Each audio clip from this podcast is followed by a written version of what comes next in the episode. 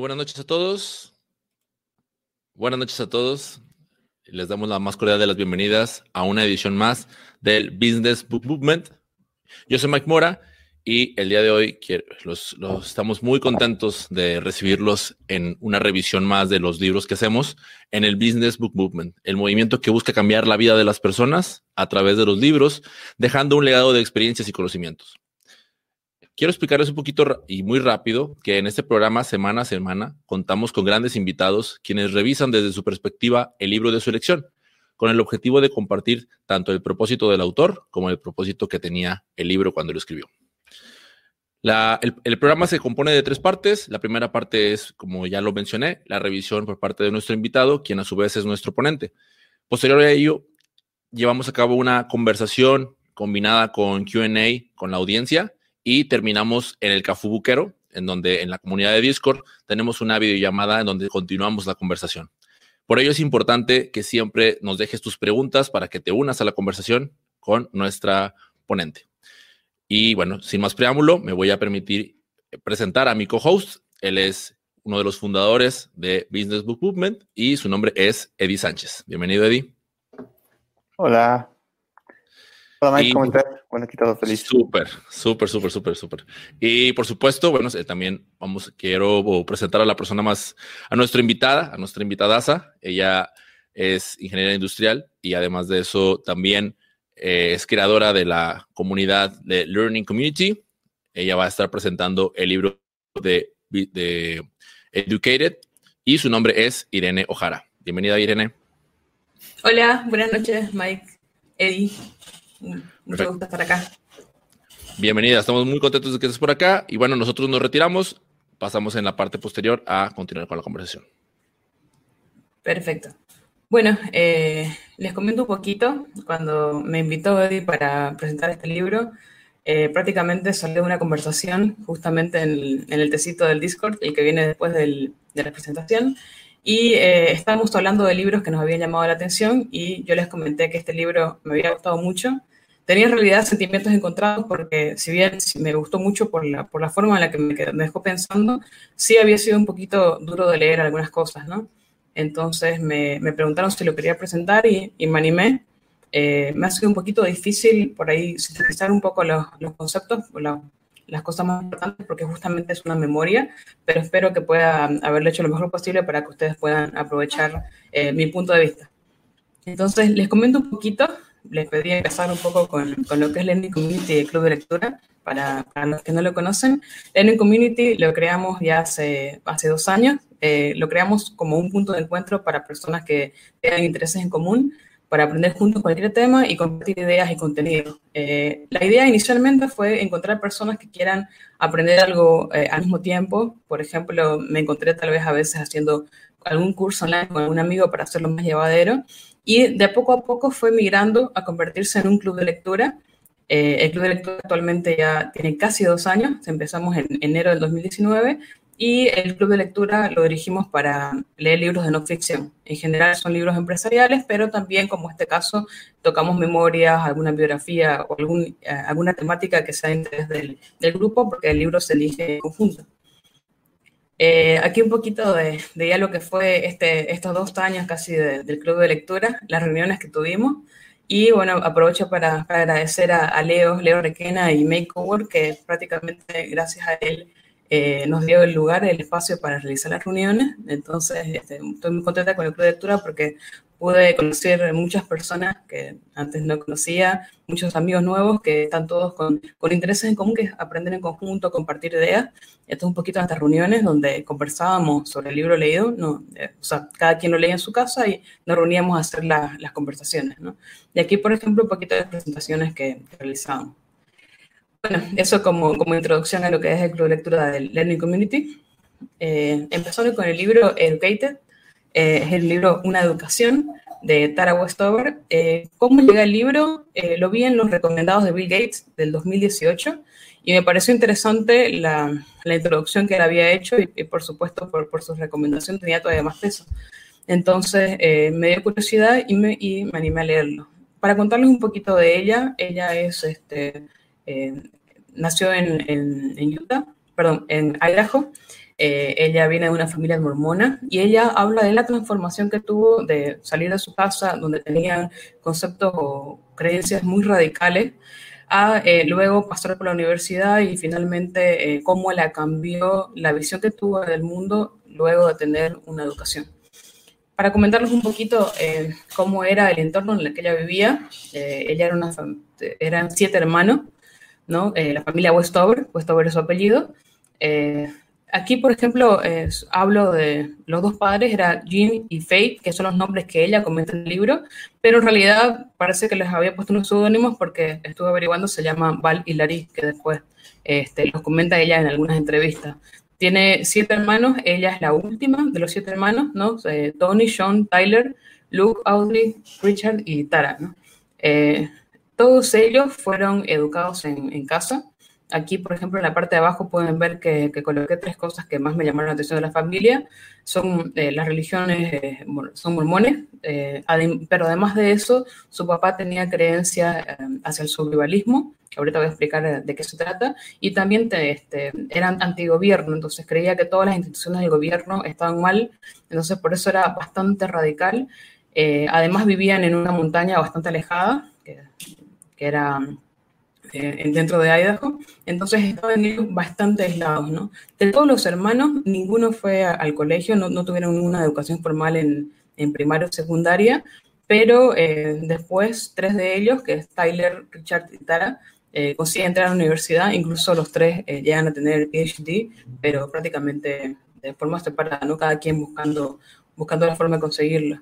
Entonces, aquí un poquito para dar idea, ¿a qué me refiero cuando digo que, que tienen tenían un entorno bastante aislado porque vivían en Idaho rural, en la base de esta montaña que se llama Bucks Y además era un lugar que, que, permitía estar aislado, que el padre, porque habla mucho de eso, como su padre eh, quería impartirle su ideología, que era, eh, y, no tener interferencia del exterior, ¿no? Nadie podía interferir o, intervenir en las cosas que él, él, le enseñaba a su hijo, a sus hijos, ¿no? Con la forma en la que lo criaba.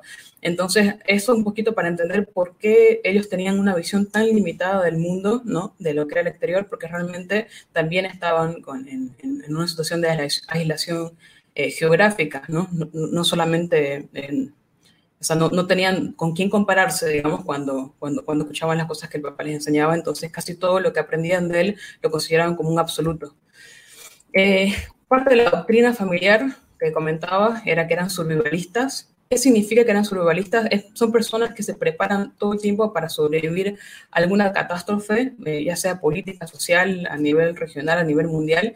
Entonces, eh, su papá tenía esta creencia de que, estábamos en el Armagedón o que estábamos en, los últimos días y tenía que abastecerse para lo peor.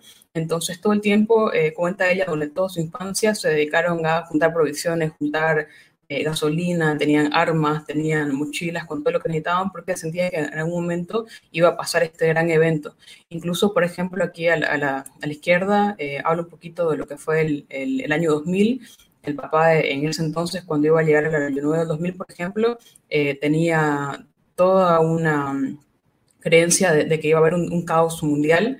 Entonces, para, él, para ellos, él, él, lo crió como pensando que eso iba a ser el fin del mundo, ¿no? Entonces, aún así, donde todos sus vidas estaban con estas creencias, entonces ellos estaban acostumbrados a, a, a vivir en, en todo ese tiempo en ese estado de emergencia. Y como les decía, como estaban en un lugar muy aislado, entonces no tenían personas que le digan, yo no creo lo mismo, entonces ellos pensaban que en el mundo estaban todos en esa situación. Eh, además de eso, parte de la doctrina familiar era que su papá era antigobierno y además creía en la autosuficiencia, entonces creía que el gobierno estaba, era malo que iba en contra de Dios, que, la, por ejemplo, no creían médicos hospitales o medicamentos, porque consideraban que inyectaban drogas para lavar el cerebro de las personas. Eh, las escuelas tampoco que quería que participen en, escuelas públicas o privadas porque decía que era la forma en la que el gobierno le lavaba el cerebro a los niños y los llevaba fuera del camino de Dios.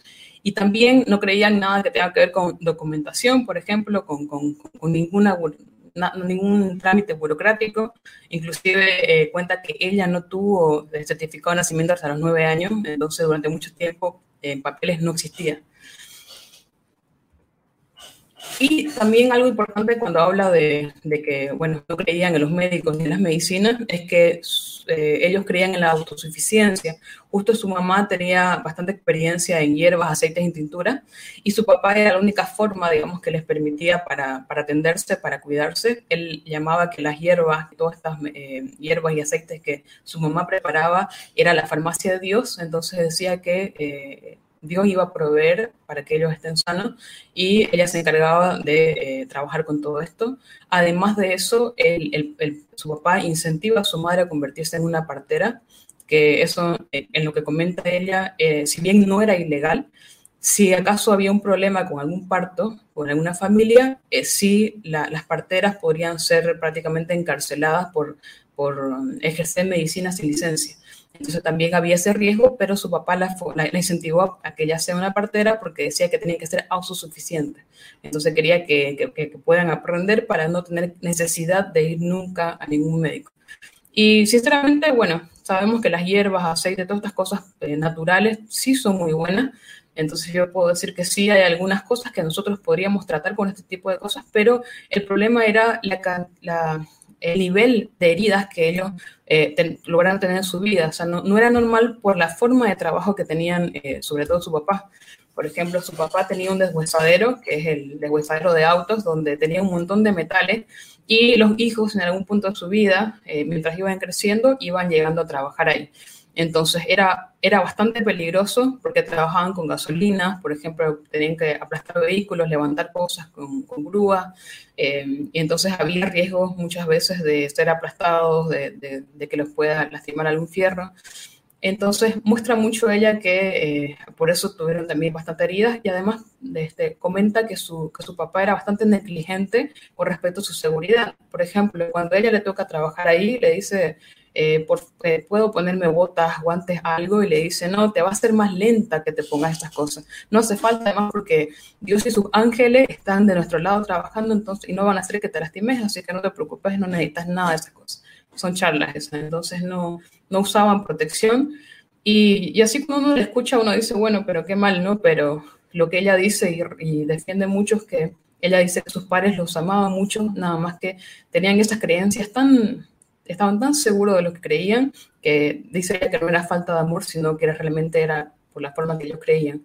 Pero aparte de eso, tuvieron bastantes otras situaciones peligrosas porque así como trabajaban en un lugar así, también eh, eran un poco responsables por ahí para manejar, para viajar.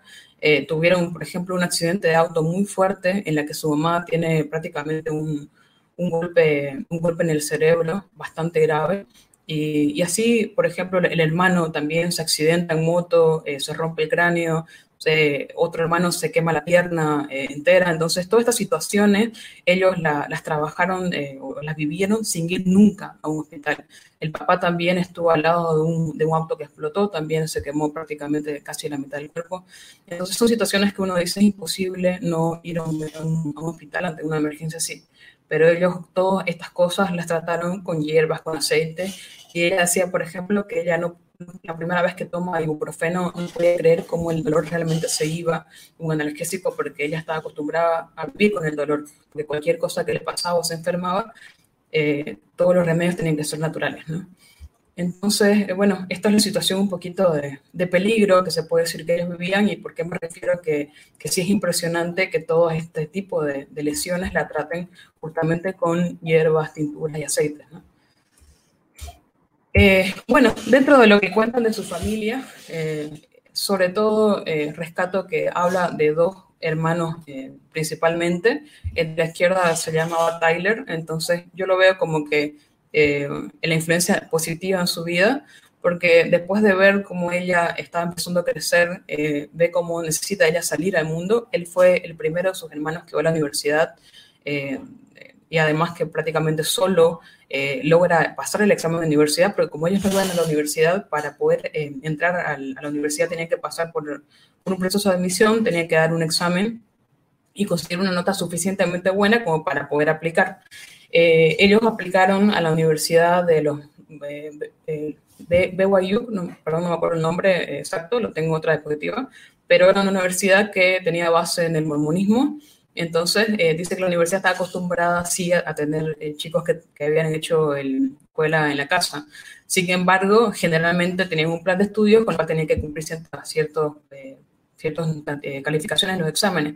Entonces ellos prácticamente habían aprendido solamente a leer y escribir por parte de su mamá y después la educación secundaria no la habían tenido para nada de ninguna forma. Entonces comenta cómo él se enseña solo mediante libros que, que, se compraba, se enseña álgebra, aritmética, para poder pasar el examen y, e ingresa a una a universidad donde estudia ingeniería. Y, algo que me pareció importante, que ahí lo coloqué, que dice, él, él dice a ella que hay un mundo afuera y que el mundo se va a ver muy diferente una vez que su padre no esté susurrándole la vida su versión de él. Entonces, también lo veo una, una influencia positiva porque eh, con él empecé a compartir la música. Él, él tenía, era, como que tenía eh, costumbres diferentes a los otros hermanos, que eran unos poco más, más torpes, por decirlo. Él era más dedicado a los libros, le gustaba la música y eh, acompañándolo a escuchar música, ella descubre los coros la música de coro que a ella le gusta mucho y después ella se inclina a, aprender a, cantar y es bastante talentoso. Inclusive este canto la lleva a, empezar a investigar qué, podía hacer para aprender a cantar mejor eh, y se le ocurre por la iglesia poder trabajar como, como, directora de un coro y le dicen, bueno, para ser, directora de un coro tendrías que ir a la universidad, estudiar música y podés trabajar de esto. Entonces ahí le empieza a venir, digamos, la curiosidad de que podría ir a la universidad ya también, de que había un lugar para ella ahí. Y a la derecha es el otro hermano, que puedo decir que de todos la influencia negativa, habla bastante del en todo el libro, y eh, era, ella le dice Sean, que dicen que también eh, no es su nombre es un pseudónimo también. Y bueno, como se ve en las imágenes, se puede ver que, era violento con ella, ¿no? Y lo importante de todo es que, además de que era violento, ella no entendía esa violencia, que es lo más importante. Entonces, uno lee las cosas, claro, uno comparando con el mundo, sabiendo qué es bueno y qué es malo, tal vez, o qué es correcto y qué no, puede decir, pero bueno, obvio que, era, que le estaba haciendo daño, obvio que era violento, obvio que era abusivo, pero ella en el libro eh, prácticamente es la transformación de ella de entender que él era abusivo. Entonces ella muestra cómo le daba vergüenza de, incluso le decía, qué, sé yo, que él quería corregir su comportamiento para que sea moral. Cuando ella empieza a crecer, por ejemplo, con, empieza la, adolescencia y empieza a pintarse un poquito o, a participar en teatro, porque por su talento la llamaban mucho, él no le gusta que ella empiece a tener contacto con el mundo y le dice que va a, corromperse, entonces como que empieza a ser violento para corregirla y ella eh, le cuesta mucho entender finalmente que, realmente estaba haciendo eh, malo con ella, ¿no? Entonces, vamos a hablar un poquito más ya después de eso. Eh, bueno, entonces, ¿cuál es el camino a la educación ¿no? que tiene Tara Westover? Un poquito lo que cuenta lo siguiente. El inicio aprende a leer en su casa con sus hermanos, su mamá les enseña a leer y escribir y prácticamente ahí queda. Algo que le decían que puede sonar muy duro para, para, escuchar, pero que dice ella que, que, en realidad lo tomó como un incentivo, su padre le decía, puedes aprender cualquier cosa que te puedas enseñar vos misma. Entonces, eh, cuando su hermano Tyler se va a la universidad, ella eh, inclusive no entendía qué era la universidad o por qué se había ido su hermano, y comenta que cuando él se va, empieza a nacer en ella esas ganas de también ella poder irse y, estudiar a la universidad. Entonces me llamó la atención que ella empieza a, a, estudiar, porque nunca había visto un método de estudio, cómo se estudiaba, cómo se hacía, qué sé yo, un examen, cómo se podía evaluar lo que uno había aprendido. Entonces se pone a estudiar con lo que tenía en la mano, que tenía la Biblia mormona, eh, algunos ensayos de, de, de profetas que le llaman, entonces se pone a leer eso, que era un lenguaje eh, del siglo XIX que era bastante difícil inclusive de comprender. Y ella dice ahí que le costó mucho leerlo y comenta que al principio no entendía las palabras siquiera y de poco a poco se van haciendo familiares a sus ojos. O sea que eh, dice que es una habilidad que después para ella fue bastante importante, fue la paciencia de leer cosas que todavía no entendía. Y ella empieza a hacer sus propios ensayos, eh, que nadie leía, dice ella, sobre qué opinaba de la devoción, qué opinaba del sacrificio, porque ella pensaba y se imaginaba que su hermano de esa forma estaba aprendiendo en algún lado en la universidad. Entonces, eh, finalmente ella decide también ir a la universidad y así como su hermano hizo, busca libros donde tiene que enseñarse, prácticamente ser autodidacta, de enseñarse eh, prácticamente todo, todo lo que necesitaba para pasar el examen y comenta que lo más difícil para ella fue la parte de álgebra y aritmética, que eso tampoco su mamá sabía y no tenía quien la ayude.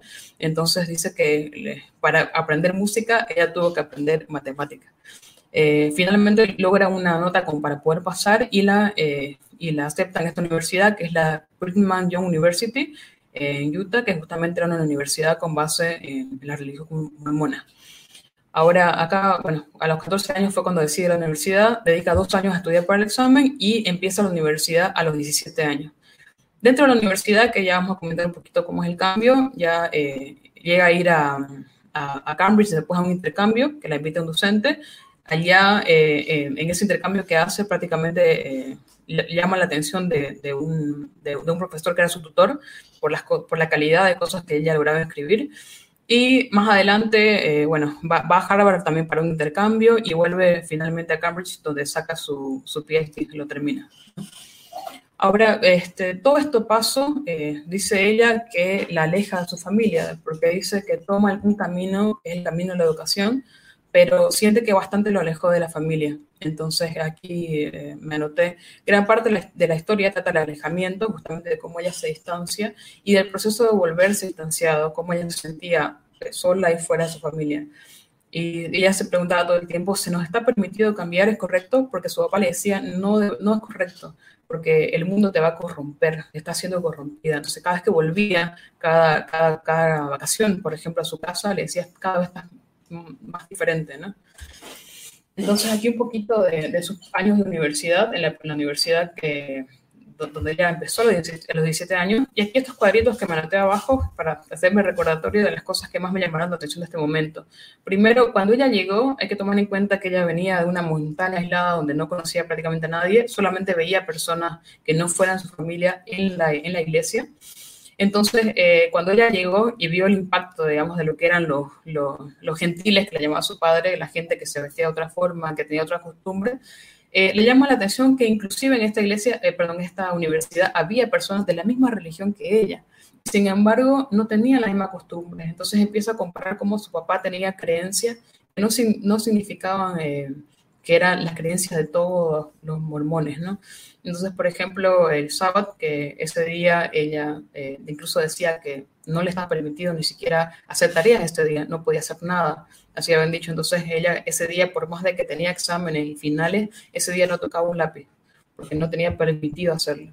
Eh, también no, no, tenía muchos ahorros, entonces todo el tiempo estaba siempre al borde, digamos, de, de, llegar a fin de mes. Ahorraba dinero con, con en los veranos cuando trabajaba en su casa con su papá. Después iba a la universidad y siempre estaba al límite.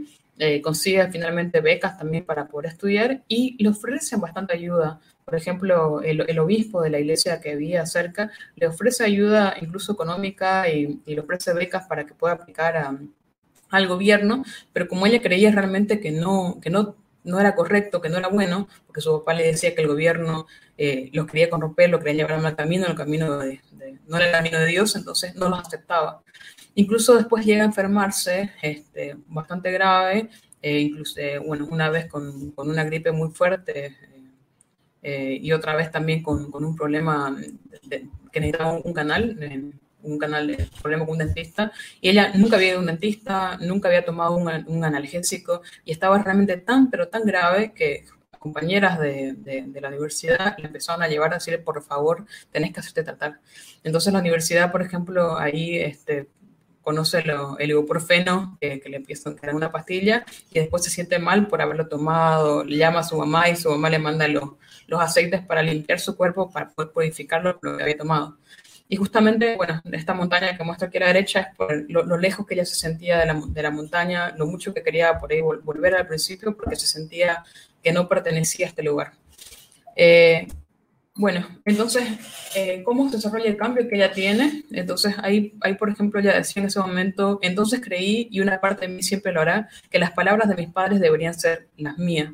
Entonces, antes de la universidad o antes que entre, como les decía, estaba ya en un lugar aislado, entonces ella creía que todo lo que su papá decía era lo, eh, era, era, cierto, ¿no? Entonces aquí empezó a comparar prácticamente qué, había más allá en el mundo. Y además de eso, además de, ver las costumbres diferentes que tenía, la parte más dura para ella y en lo que cuenta el libro fue el tema del abuso, ¿no? Porque, por ejemplo, cada vez que vuelve a la, casa, su, hermano, su padre le decían que ella estaba cambiando y su hermano sobre todo le decía eh, que, bueno, que eh, eh, esto, esto que su esto, esto es lo que eres, decía, estás pretendiendo ser alguien mejor, pero eso solo esto. Entonces, y ella, como le decía, no, no entendía al principio que qué era la violencia, o sea, que estaba siendo abusivo con ella, y entonces ella empieza realmente a preguntarse y empieza a escribir diario, porque está acostumbrada a hacerlo desde los 10 años, y, y, en el diario escribía, eh, no se da cuenta que me estaba lastimando, que, que me duele, que, que, ya no es un juego, porque primero entre chistes hacía las cosas y después terminaba ahorcándola y después haciéndole, siendo abusivo, ¿no? Entonces dice, eh, no, no saberlo con certeza, dice ella, negarme a ceder a quienes dicen que están en lo cierto fue un privilegio que nunca me había permitido. Entonces ahí me, me, pareció importante mencionar esto porque creo que fue la primera vez que ella empieza a decir, creo que no está bien esto. Entonces ella dice, nunca me había permitido pensar que, que, tal vez esté mal lo que me están enseñando acá. Entonces decía, mi vida está narrada por otros, su voz eran contundentes, empáticas, absolutas. Lo que ellas decían, eso tenía que ser. Y dice ella, nunca se me ocurrió que también mi voz podía ser tan fuerte como la de ellos, que tal vez su opinión era importante igual que la de ella. Entonces aquí veo un poquito cómo eh, empieza ella eh, a cambiar, empieza ella a, a, comprender y a reflexionar realmente que había algo que no estaba bien. Eh, bueno, como este, este, hermano había sido muy abusivo con ella durante su vida, después ella ve cuando él, él prácticamente se, se, compromete con, con, Emily, que era una chica de, de la zona, eh, y, al juntarse ella le dice, tu hermano eh, es un hombre espiritual, dice, ¿no? Dios lo ha bendecido con el, don de ayudar a las demás personas y me dijo que te ayudó, te ayudó a Sadie y también te ayudó a ti, que Sadie era la, la hija del hermano y él había visto que él había sido violento con esa chica. Él había, él había visto que él había sido violento con ella y siempre le decía, es por tu bien, es porque ustedes están yendo por el mal camino y yo las quiero corregir. Dios me está llevando a que yo las, las, lleve al camino correcto. soy un hombre espiritual, entonces con eso, eso ya realmente lo creía. Y cuando estaba en la universidad y empieza a hablar con, con este obispo que, que un poquito la, la intenta hacer comprender, le dice, tu hermano es violento y ese, e, esa boda, porque le dice ella, no sé por qué me, molesta tanto esta boda, y le dice, porque tu hermano es violento, y sabes que esa, ese matrimonio va a ser un matrimonio violento, entonces vos quisieras que ella no pase por eso. Entonces, cuando ella logra ver a esta, esta chica, le dice, eh, bueno, dice, quería explicarle lo que el obispo me ha explicado a mí, pero esas eran sus palabras, no las mías. Entonces aquí me, me, pareció muy importante esto que dice, porque dice, escuchaba antes a mi padre y lo hallaba como la verdad absoluta. Ahora escucho a otra persona que es este obispo, me parece que tiene razón, tiene sentido lo que dice, pero todavía no lo creo, son sus palabras, no son las mías. Entonces dice, yo no tenía palabras. Entonces ella no está convencida todavía, empieza a dudar, pero no se convence. Entonces dice ella que va, recorre un montón de millas para hablar con esta chica y decirle que su hermano era violento y no puede decir nada. Eh, dice, creían estas palabras, pero no las entendía lo suficientemente bien como para que cobren vida. Entonces ella eh, desde aquí se ve como no quiere eh, decir algo de, en lo que no crea, en lo que no entienda. Entonces, por eso que es importante después cómo ella empieza a lograr realmente tener lo que ella le llama su propia voz, ¿no? cuando va a Cambridge, que va para un intercambio, eh, empieza también a leer bastante. Ella al principio en la universidad eh, tenía, tenía, una tendencia a, ir a cursos de música, pero sin embargo después empieza a interesarle más los, los, cursos de historia. Va, por ejemplo, a un curso donde empiezan a hablar del holocausto y ella pregunta, ¿y eso qué es? Y todo el mundo piensa que ella estaba bromeando, la mira súper mal, este, y ella empieza a investigar y dice, no puede ser que esto yo no lo haya conocido, este, ahora entiendo por qué lo hicieron de esa forma, ¿no? Entonces empieza a leer y así como no le creía después al obispo, por más de que tenía sentido lo que le estaba diciendo, empieza a leer de otra manera, porque dice, mi padre me había enseñado que los libros tenían que ser adorados, o adorados o exiliados. Era un buen libro o un mal libro. La Biblia era bueno, este otro libro no servía, no lo podía leer. Entonces decía, él, me enseñaron que tenía que leer las palabras de hombres como Madison, que era, eh, creo que es uno de los profetas de su religión, como un molde en el que debía verter el yeso de propia mente, para ser remoldeado acorde a los contornos de su, de su modelo infalible. Es decir, el libro era absoluto, ella no podía cuestionar nada de lo que decía en el libro, ni lo que decía su padre, incluso de la, de la forma en la que su padre lo interpretaba, también esta tenía que ser la forma correcta. Y decía ella, los leía para saber qué pensar, no para pensar por mí misma. Entonces, esto es lo que ella empieza a cambiar una vez que está en Cambridge y empieza a leer. Entonces, eh, ella cuando está ahí y empieza prácticamente a crecer, este, a reflexionar, eh, por la forma en la que ella pensaba, leía, eh, empieza a tener ella cuestionamientos muy, muy interesantes que ella empieza a escribir y empieza a hacer los, los, ensayos que ella hacía durante este intercambio. Y eso lo comparte un docente, que era el doctor Kerry, entonces, su docente se impresiona mucho con ella y, se da cuenta de, que ella en realidad no tenía mucha autoestima.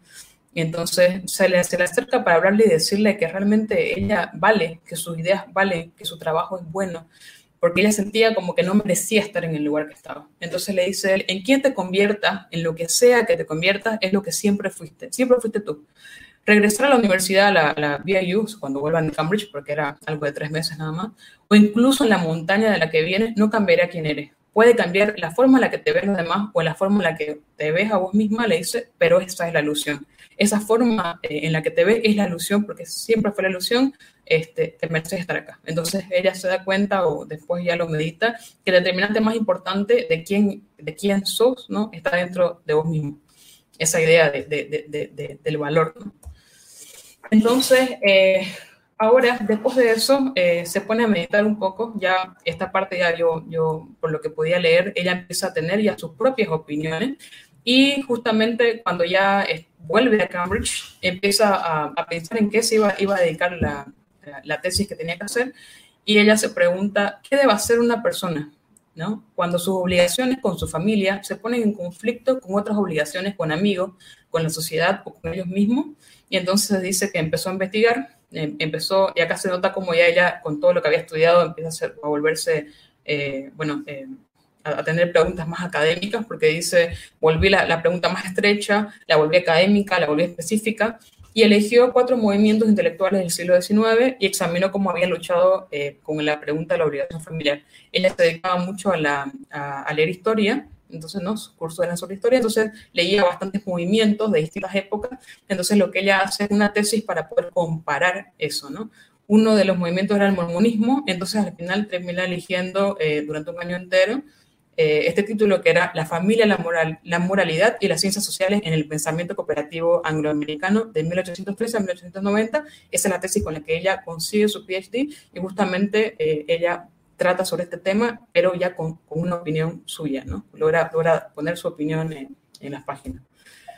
Entonces, eh, ella prácticamente se empieza a dedicar a la historia. Me parece que es interesante porque ella de no conocer nada eh, empieza a agarrar cualquier libro y decir, yo no creo en esto, ¿cómo puedo saber que este libro es cierto, que esto es eh, esto que, que leo correcto?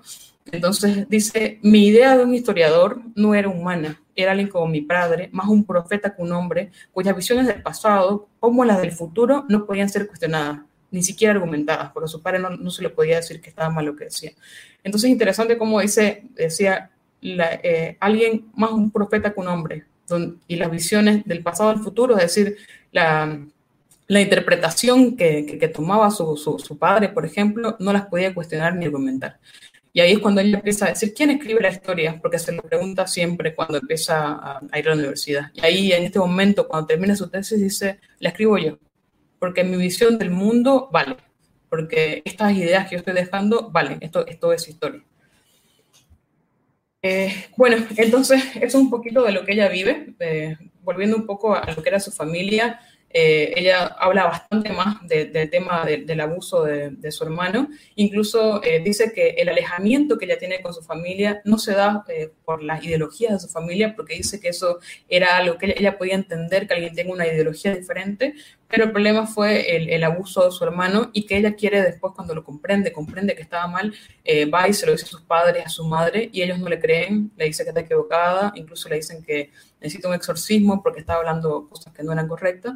Entonces, eso de no querer aceptar que, que, que estaba pasando algo malo, eh, fue lo que a ella finalmente la alejan, inclusive la expulsan de la familia por decir que su hermano era abusivo, por contar lo mal que le estaba haciendo. Entonces, eso fue el motivo por el cual ella se aleja. Pero eso creo que es algo más personal, que el que quiera leer el libro puede indagar un poco más en eso. Yo me concentro más en esta parte que es la transformación que ella tiene para entender. ¿no?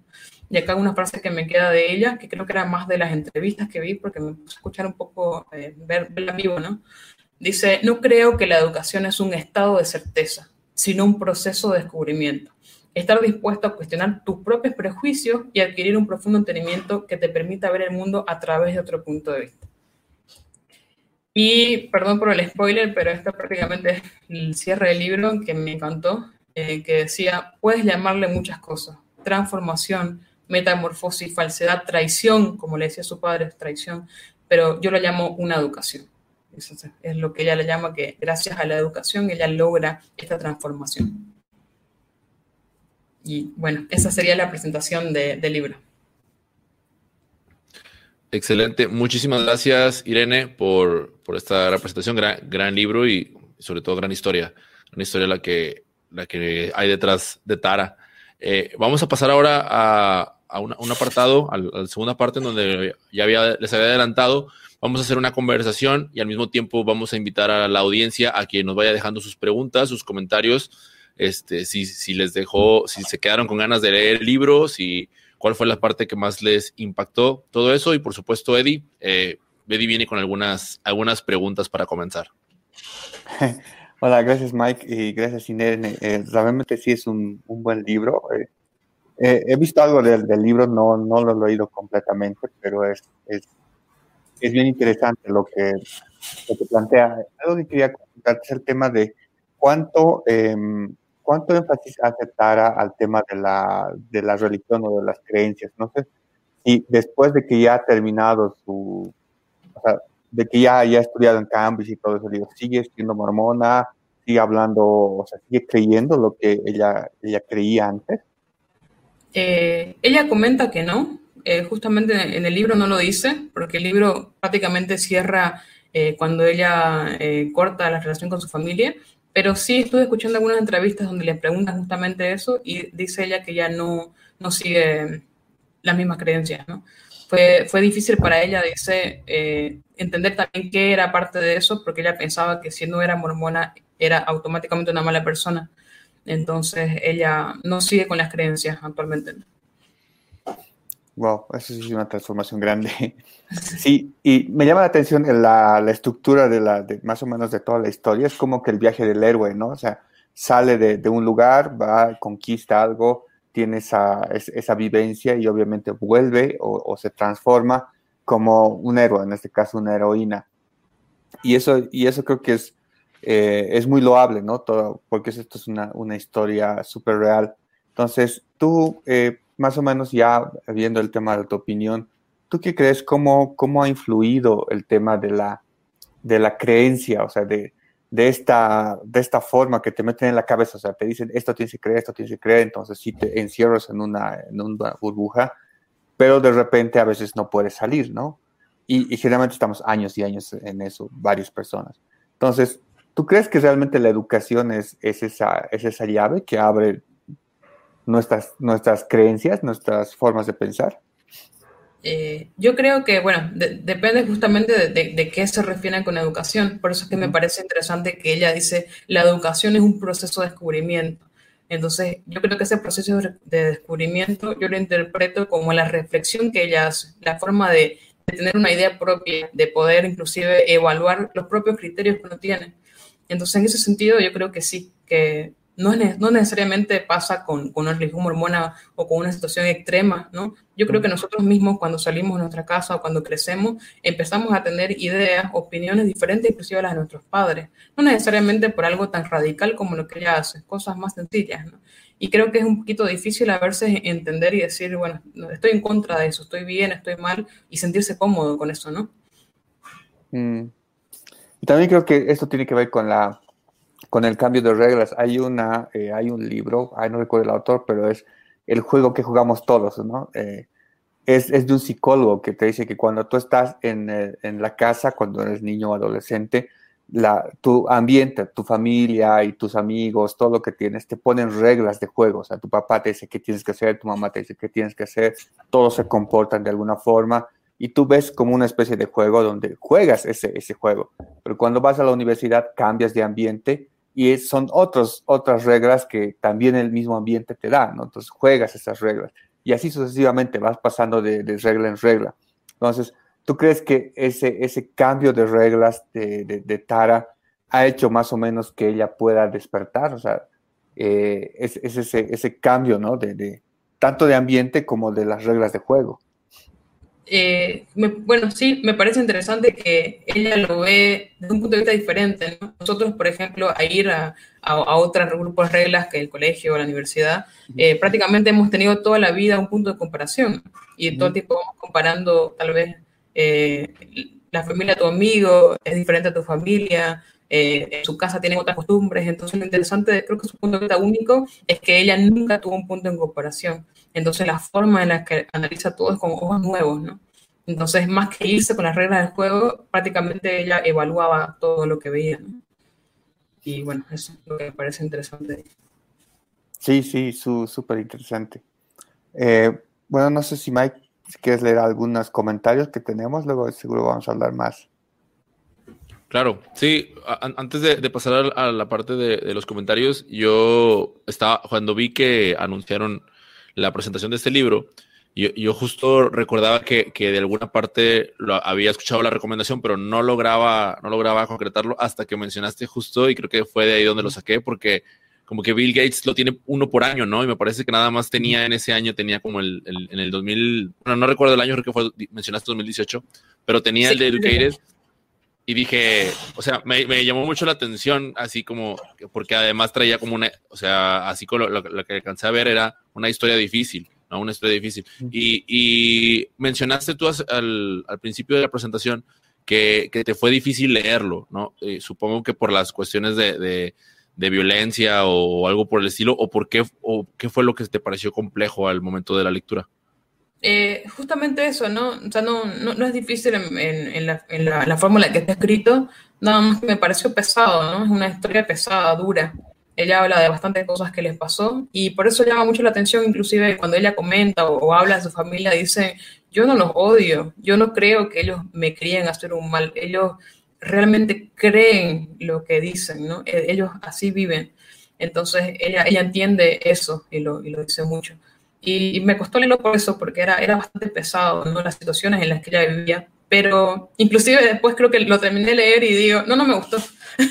Pero después me di cuenta que un mes después seguía pensando en el libro, porque pensaba en eso y decía, a mí también me pasa que este, hay ideas que tengo que, que, bueno, no, no sé si están bien. ¿Será que está bien esto que estoy pensando? Me acuerdo que con el club de lectura eh, leímos un libro, o al menos vimos la, eh, hicimos la presentación un mes, de uno que se llamaba Pensar rápido y pensar despacio, y hablaba de los sesgos, ¿no? Y se me quedó un montón y lo conectaba mucho con esto, digo, ¿cuántos sesgos no tengo en la cabeza? Y ahí decía, desde entonces digo, esas cosas que por instinto pensás que están bien o están mal, pueden que vengan eh, creadas a través de algún sesgo de algo que visto, viviste, tu familia, la cultura o los juegos que habláis de que vivís en la universidad, en el colegio, en tu entorno, ¿no? Entonces me, me, quedé pensando y pensaba y pensaba en cómo ella eh, logró prácticamente superar eso, ¿no? poder eh, ser eh, bien objetiva con, las, con sus ideas y poder limpiar las cosas. Entonces creo que eso fue lo que, lo que más me pegó y, es por lo que se me quedó, por lo que digo, sí, es un buen libro. A veces por ahí cuando lo, lo, lees no, no te sentís como algo que te está relajando, porque te deja pensando y reflexionando sobre vos mismo, creo, te permite reflejarte así, pero, pero sí, creo que es un increíble libro que te deje después de, de tiempo pensando en eso, ¿no? Ya, claro, claro. Y bueno, ah, voy a pasar a, a, empezar a mostrar algunos, algunos de los comentarios. Justo este último que tiene que ver con lo que estabas comentando, que dice, influye mucho conocer distintos lugares con personas que tienen diferente, diferentes perspectivas. Y aunado a, esto, quería también, no sé si en, además de, esos cuestionamientos que, te hiciste, hubo algunos otros puntos en los que tú te hayas sentido identificada con, con la autora de, dentro de, la misma historia que contaba.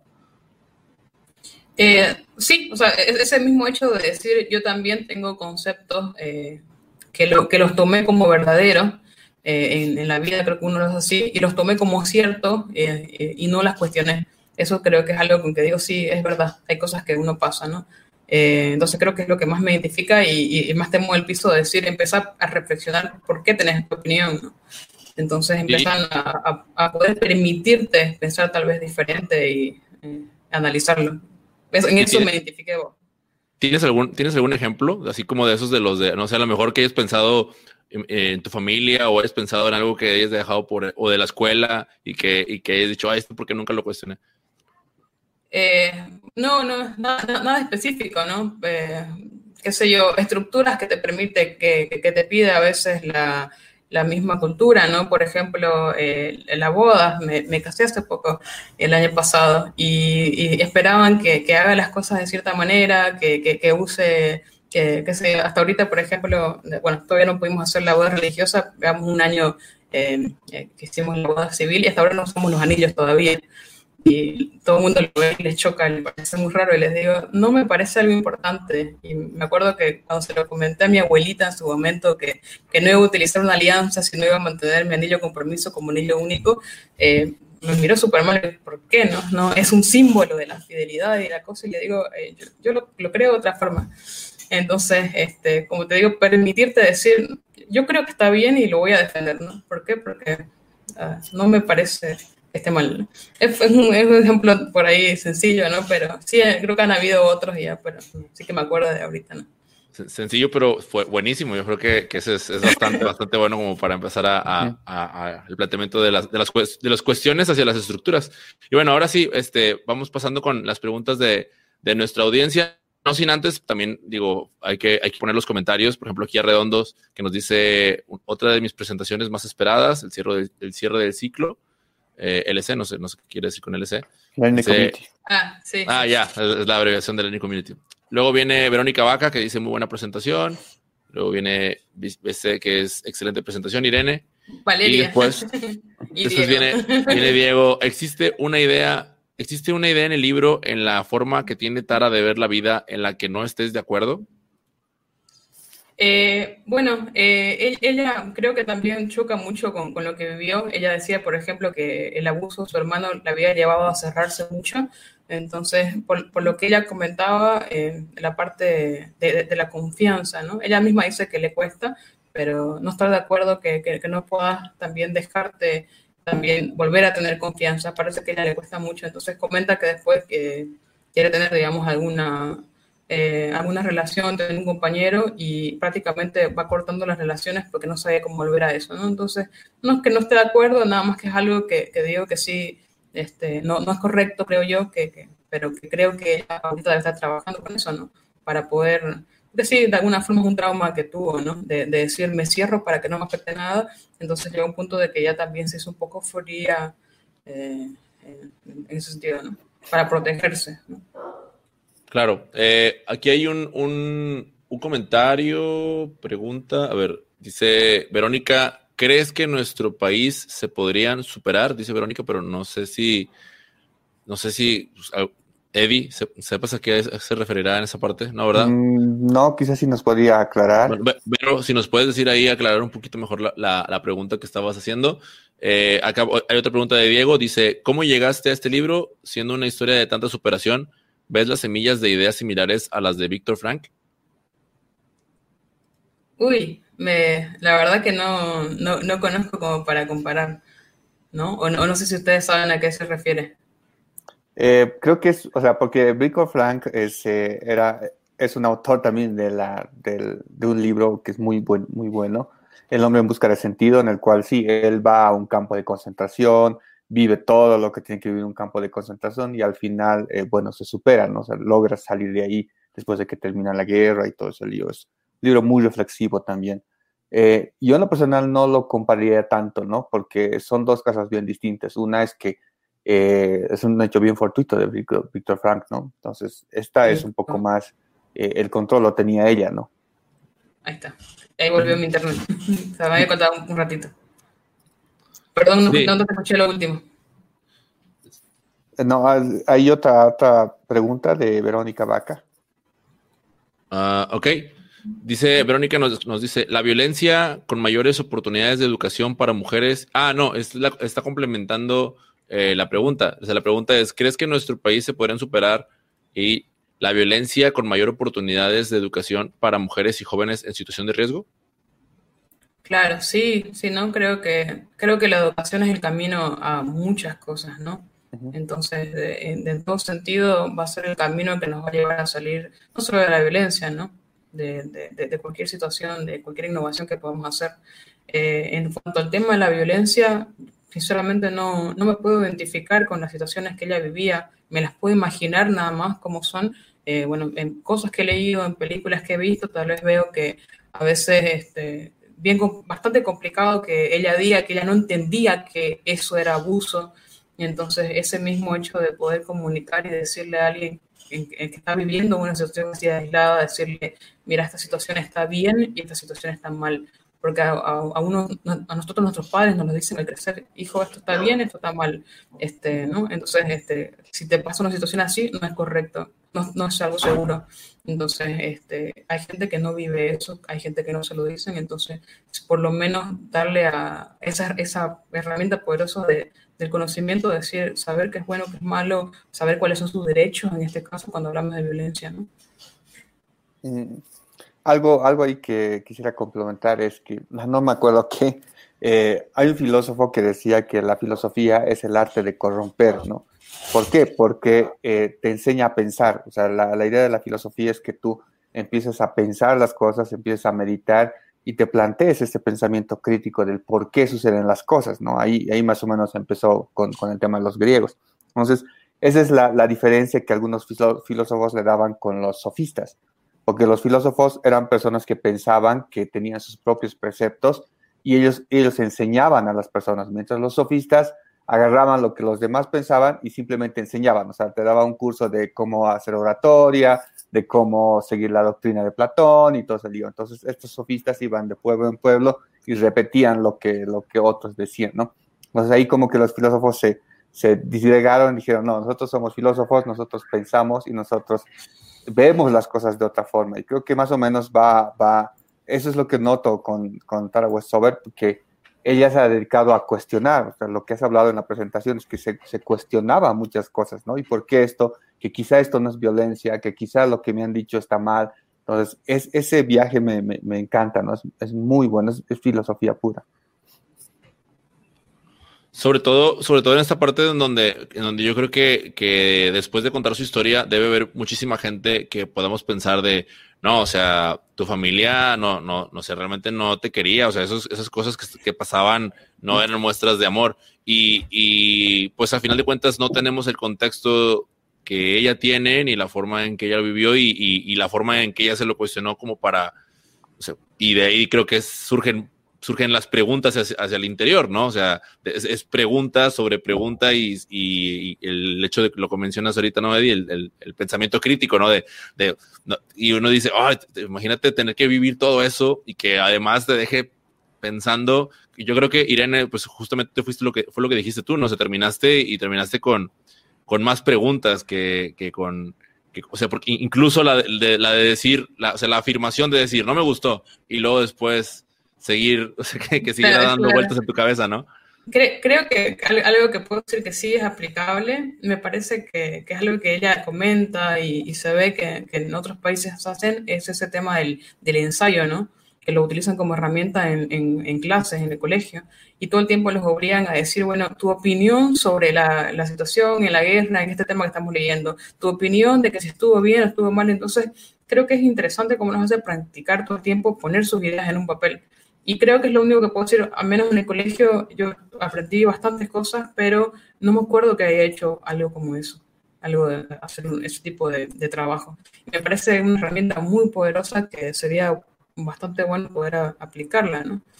Eh, a, ahorita veo, por ejemplo, que mucha gente lo hace en el Facebook. En el Facebook de alguna forma ha encontrado eso. Va y plantea su opinión en el muro y, de política y pone su, su choclo así gigante de, de lo que piensa porque siente que, no sé, tal vez nunca antes lo hizo ¿no? y se siente empoderado porque puede dar su opinión. Entonces digo, interesante a, a ver eso en el colegio y empezar a crear la forma de, de, de, hacerlo, ¿no? Y que además te lo puedan enseñar, te puedan mostrar cómo estructurar un poquito las ideas, cómo comparar, cómo, cómo, no, cómo hacer un objetivo. Me acordé ahorita de una vez en, un curso que hice, eh, era un curso de, introducción a la universidad, donde hablaban de, ética, de moral, ¿no? Y entonces este, estaba, estudiando, estaba entrando a estudiar ingeniería y me acuerdo que el profesor nos dio un montón de textos para leer y uno de ellos era la pregunta de, eh, ¿Einstein tuvo, eh, tuvo responsabilidad por la bomba de Hiroshima? Entonces me acuerdo que, que, cuando, que eran bastantes textos, pero ese me lo acuerdo que fue la, que la pregunta que me tocó, era una pregunta, eh, en un examen, eh, ¿cómo se llama? Bueno, eh, bueno, era verbal, ¿no? ¿no? No, había que escribir, sino había que conversar con el docente. Entonces, cuando me tocó, me acuerdo que me, me, tiré como 10 minutos diciéndole con mucha pasión lo que pensaba, porque esto, porque esto, no, porque esto, esto, esto, esto, esto. Y se quedó callado, me, escuchó, me preguntó un par de cosas y después me dijo, ahora eh, respondeme como si pensaras lo, lo contrario. Y me acuerdo que lo miré y no me salían dos palabras, porque en ningún momento me, se me ocurrió ponerme desde el otro punto de vista, solamente lo estaba viendo desde el punto de vista de mi opinión. Y se me quedó, ¿no? Se me quedó porque digo, sí, es interesante tener ese tipo de ejercicios y poder, y poder decir qué pasa del otro lado, cómo puedo hacer ponerme en ese lugar y, y, ver por qué lo pensaron o lo dijeron así. Sí, sobre todo ahí lo de, lo de los ensayos que a veces es, los, se, piden o se hacen, pero luego se evalúan y se ponen cienes y se ponen, no, se ponen calificaciones positivas o negativas y, y, luego la gente se va teniendo miedo a, a, querer poner lo que realmente, realmente piensa. Vamos con, la, última, última las, últimas preguntas. Dice, ¿qué idea se te ocurre como una posible solución para alguien que pase situaciones similares en nuestro, en nuestro país? y complementa diciendo que si hay alguna situación similar también en mi país. Eh, eh, bueno, en el país, mm, eh, alguna herramienta que haya, no, no conozco, ¿no? La verdad que no he visto mucho en eso, pero diría crear más comunidades, ¿no? Comunidades con distintos intereses accesibles para llegar porque te va a permitir tener interacción con personas diferentes. Entonces, alguna herramienta para, para que se implemente una institución no se me ocurre, pero así, inmediatamente se me ocurre eso, ¿no? Las comunidades que bastante se están creando en este momento, donde puedas conocer personas que piensen diferente y tengas la oportunidad de, escuchar otras ideas, ¿no? No sé, Mike. Sí, no, buenísimo. Yo, creo que, o sea, en realidad, mi respuesta sería complementaria porque eh, eso que, mencionaba de, la conclusión del libro, de, a qué le llamen educación, o sea, no, estamos hablando específicamente de la escuela como tal, sino el hecho de, que cuando llegas a un sitio y coincides con otras personas, ahí es cuando tu forma de pensar empieza a, modificarse, porque tú pensabas que era una, como ella lo dice, ¿no? Oye, pues no todos los mormones son igual de mormones, ¿no? O sea, hay unos mormones más, otros mormones menos, y bueno, así también conocemos católicos, cristianos y ateos. Y, respecto a mi país, yo nada más compartiría así de forma, muy breve que, algo que, sucedió hace poco fue, es un, es un programa que surgió, que una maestra inició, que en los semáforos, en los semáforos de las, de las, de las avenidas, de avenidas grandes, empezaron a acercarse con, con personas, sobre todo eh, migrantes, a, quienes les empezaron a, ofrecer el, el, servicio, ahora con el, con el tema del COVID, el servicio de educarlos ahí mismo en el semáforo. Entonces, una hora de educación, lo, llegaban los profesores, pero a donde quiero llegar es que es, por el hecho de comunidades, o sea, comunidades de profesores, o sea, un profesor en un, en un semáforo, otro profesor en otro semáforo. esas comunidades son los que realmente van generando ese, ese grado de, de, educación, de compartir, eh, y ella misma lo dice, o sea, no les estamos enseñando eh, lo que viene en los libros de texto de, la educación normal, estamos enseñando habilidades para que se puedan comunicar, o sea, habilidades básicas que te sirvan en la vida, o sea, que, que, puedas sumar y restar, que te puedas comunicar este, normalmente, porque son niños, que, eh, hijos de, personas que lavan, que limpian vidrios, que, hacen cosas, o sea, que no tienen la posibilidad de mandarlos a, a una escuela. Entonces, ahí es en donde yo veo el, verdadero valor de la, educación, o sea, en donde realmente cosas que te, que te sirvan para, para el día a día y que, bueno, pues el día de mañana les permitan a ellos cuestionarse y hacerse preguntas para, para, futuro, ¿no? Claro, y algo que, se me, que me olvidaba, que también este, me acuerdo que lo leí en un lugar, me parece que va también muy, muy, muy junto de esto, eh, en un lugar, eran unas frases que decían, deja de perder tu tiempo leyendo cosas en Facebook o en otros medios para confirmar cosas que ya opinas. ¿No? Porque es como que leer cosas que te son atractivas, porque sí, yo, yo pienso igual y, acá confirma y, leo lo que, lo que creo igual que yo. Entonces, por ahí para aprender, para, para reflexionar, leer también leer el contrario, ¿no? Leer, conversar, contactarte con alguien que piense diferente de vos, ¿no? Que, te diga, no, no estoy de acuerdo y intentar entender por qué no. Totalmente. Pues, pues, con, esto, con esto vamos cerrando. Eh, agradecerte, Irene, por, por esta presentación. No sin antes eh, nos puedas compartir, tanto Irene como Eddie, eh, las conclusiones que se, que se lleven de esta, de esta exposición, empezando contigo, Irene. bueno, en las conclusiones creo que les recomendaría leer el libro. Eh, yo como les, como les dije, yo comenté un par de cosas nada más de lo que se lee. Es una experiencia leerlo justamente porque creo que te ayuda a, rebotar ideas eh, con tus propias creencias. Eh, también te, deja pensando cómo, cómo, cómo, uno puede cambiar la forma de los sesgos que uno tiene, ese instinto que a veces se te da porque no sabes de dónde, entonces empezar a, te puede ayudar a eso, ¿no? A poder ver con qué método, de qué camino podrías este, llegar a tener un pensamiento crítico, llegar a, tener tu propia voz, ¿no? Eh, fue lo que más me gustó. Como les digo al principio, sentía que no me había gustado, pero creo que un libro que te deje pensando eh, bastante tiempo después de haberlo leído vale la pena. Bueno. Eddie. Sí, ajá. Ya, eh, yo con dos cositas súper puntuales. Primero, me llamó la atención el tema de las, de las creencias.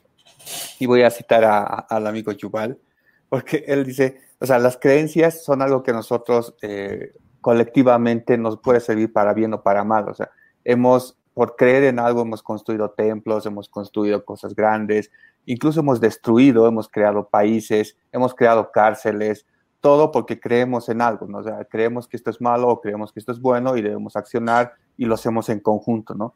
De alguna forma siempre las creencias nos han llevado para bien para mal mucho depende cómo, cómo las, las vayamos a aplicar, ¿no? O sea, me quedo con esa, eh, ese, ese punto que es muy importante. Y el segundo es, me, no sé por qué, pero me acordé mucho al, tema del superhombre de Nietzsche, ¿no? Nietzsche dice que cuando tienes que llegar a un, para, para llegar a ser superhombre, en un inicio siempre eres un camello, entonces ahí como que eh, el camello es aquel que carga cosas, ¿no? Que sufre, que toda la vida es esto, entonces es el hombre que siempre va sufriendo. Y cuando eh, para, hacer, o sea, para salir de eso tienes que transformarte en un león. El león es el único que tiene la, la fuerza como para romper las cadenas y dejar de ser camello, ¿no? Pero no te puedes quedar ahí, ¿no? Al final tienes que ser un niño, porque el niño es, es puro, es sabio y es algo que en el que te tienes que convertir, ¿no? En algo un poco más, más sabio. Entonces creo que más o menos eh, algo así le ha pasado a Tara, ¿no? O sea, ha, llegado de camello león hasta, hasta ya ser tan, tan no inocente, pero tan sabia y decir, los perdono porque no tienen ellos la culpa, ¿no? O sea, ellos han vivido así y, han entendido cómo son las cosas. Entonces, eso, eso es re genial. Perfecto. Bueno, pues eh, con esto concluimos la, revisión del día de hoy. Muchísimas gracias a, a, ti que estás escuchando esto, ya sea en formato podcast o que nos estás acompañando aquí durante la ponencia. Yo soy Mike Mora. Muchas gracias, Eddie. Gracias, Irene. Y los esperamos en el Café Buquero para continuar con la conversación. Hasta la próxima. Chao. Chao, chao.